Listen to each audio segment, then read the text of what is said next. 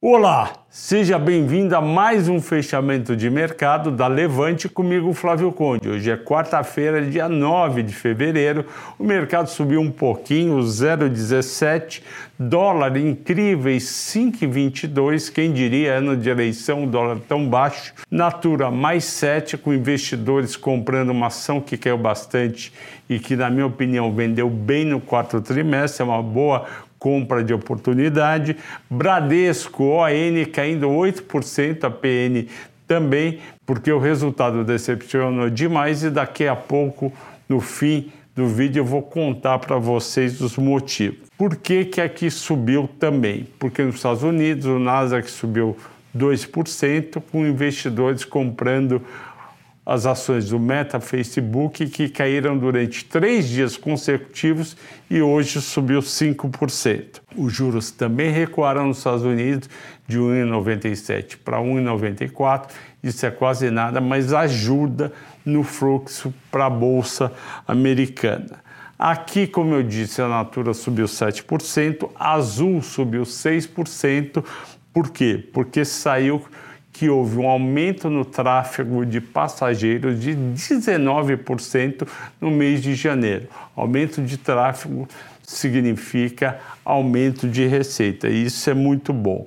A dúvida fica em relação ao preço do combustível, que subiu bastante no mês. Além disso, teve a TIM ON subindo 5%, porque o CAD aprovou a compra da O Imóvel pelo consórcio TIM, Vivo e Claro. E você vai assistir hoje às 8 horas da noite. Não perca o meu vídeo especial Mata Mata Oi Vivo e TIM. Eu vou contar para vocês durante 20 minutos por que que a Oi tem tanto valor para ser reconhecido e tanto para subir no ano, porque a TIM também tem mais um tanto para subir e até a Vivo.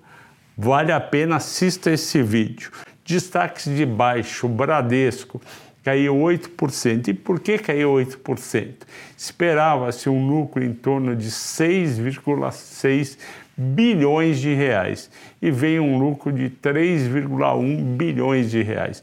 Por que, que esse lucro caiu pela metade e assustou os investidores, porque houve uma marcação a mercado de títulos e valores imobiliários da carteira do Bradesco. Os bancos carregam uma carteira que eles investem o dinheiro que passa nas contas e esses títulos tiveram que ser marcados a mercado, como o juros subiu bastante durante o quarto trimestre, eles tinham esses papéis, perderam o valor do papel, o banco perdeu quase 2 bilhões de reais.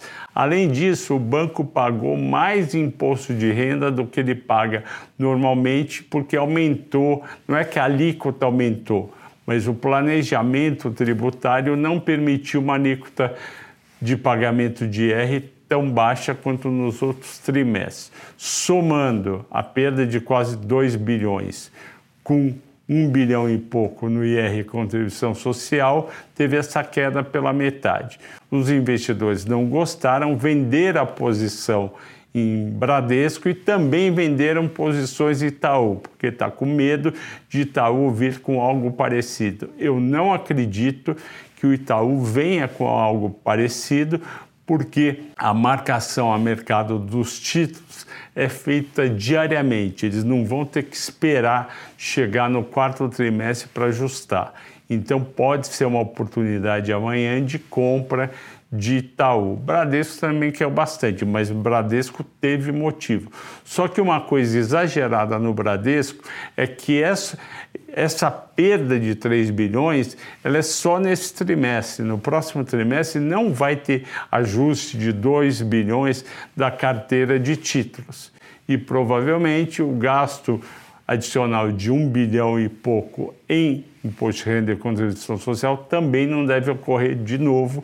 Existe uma chance razoável do lucro voltar para entre 5 e 6 bilhões por trimestre. Por hoje é só, eu agradeço a todos por assistir mais esse fechamento de mercado. Boa noite e bons negócios amanhã.